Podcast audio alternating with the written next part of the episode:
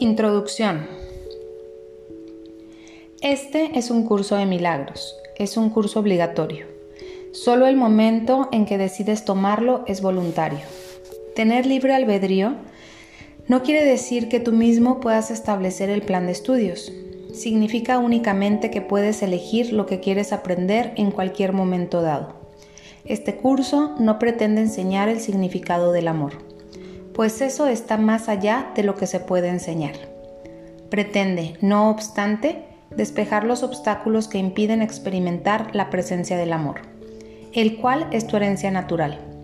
Lo opuesto al amor es el miedo, pero aquello que todo lo abarca no puede tener opuestos. Este curso puede por tanto resumirse muy simplemente de la siguiente manera.